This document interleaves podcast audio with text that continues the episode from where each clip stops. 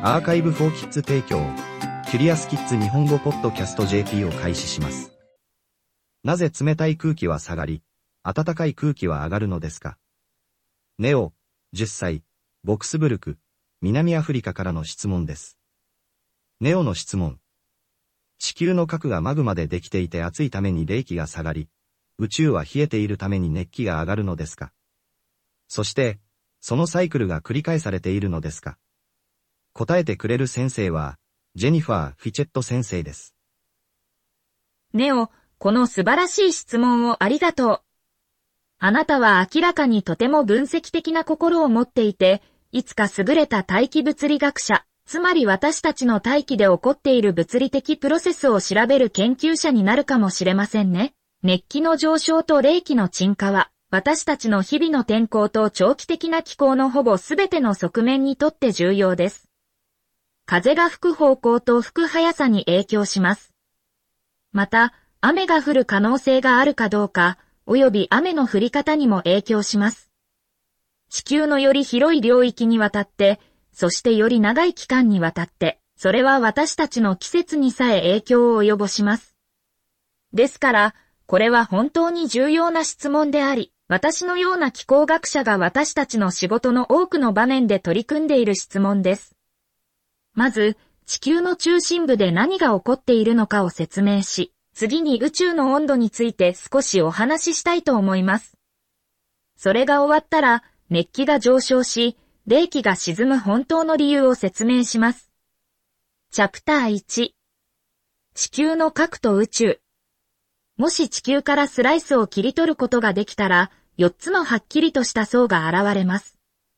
地殻は薄い外装で、オレンジ色の皮によく似ています。四角は硬く、硬い岩でできています。私たちが歩くのは地球のこの部分です。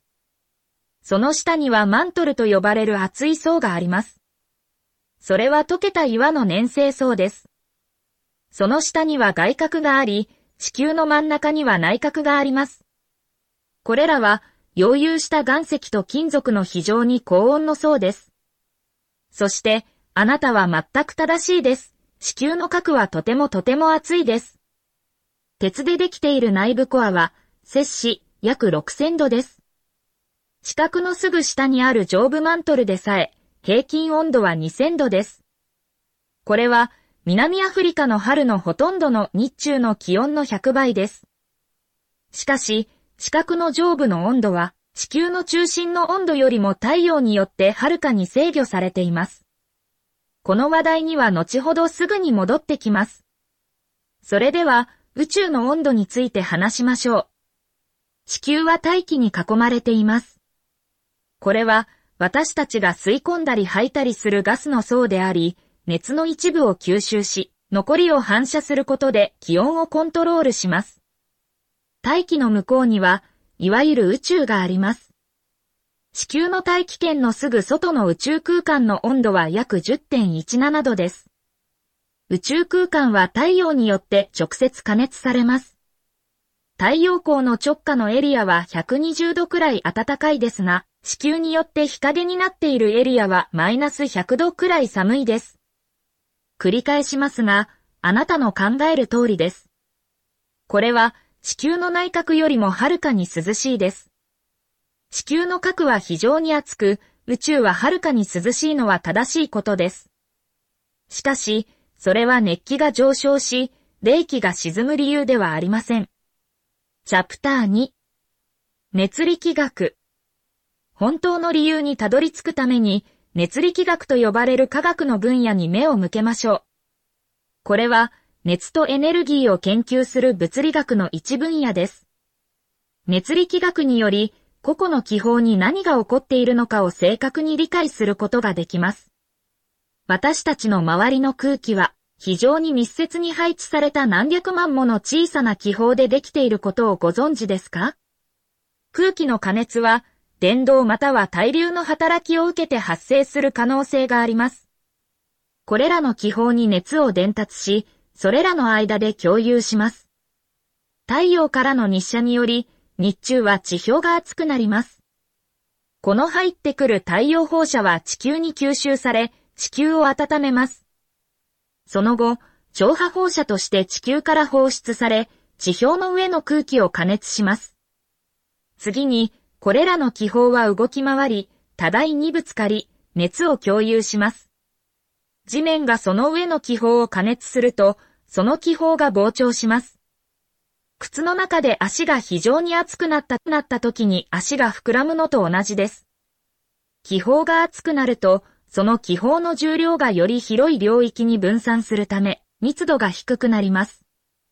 これらの気泡の密度が低くなると、隣の気泡よりも重量が軽くなるため、気泡が上昇します。これは、ヘリウム気球を手放すと浮き上がるのと同じです。気球内のヘリウムガスは、それよりは大量のはるかに重い窒素で構成されている大気中の空気よりも密度が低くなっています。空気が冷えると逆のことが起こります。気泡は収縮し、その重量ははるかに少ないスペースを占めるため、密度が高くなり、沈みます。これは空気の粒子が熱源から離れる場合に発生する可能性があります。彼らは非常に高く上昇したか、涼しい湖や日陰の上の地域に移動したから冷えた可能性があります。したがって、地球の核、宇宙の温度と、冷気と熱気の動きの間に関連性はありません。しかし、ある現象が別の現象にどのように影響するかに興味があるのなら、ネオは間違いなく科学者のように考えていますよ。いつかあなたも熱力学を勉強するでしょう。キュリアスキッズ日本語ポッドキャスト JP を終わります。この記事は、クリエイティブコモンズライセンス CCL の下でザ・カンバセーションと各著作者からの承認に基づき再発行されています。日本語訳は、アーカイブフォーキッズの翻訳責任で行われています。ウェブサイトでオリジナルの記事を読めます。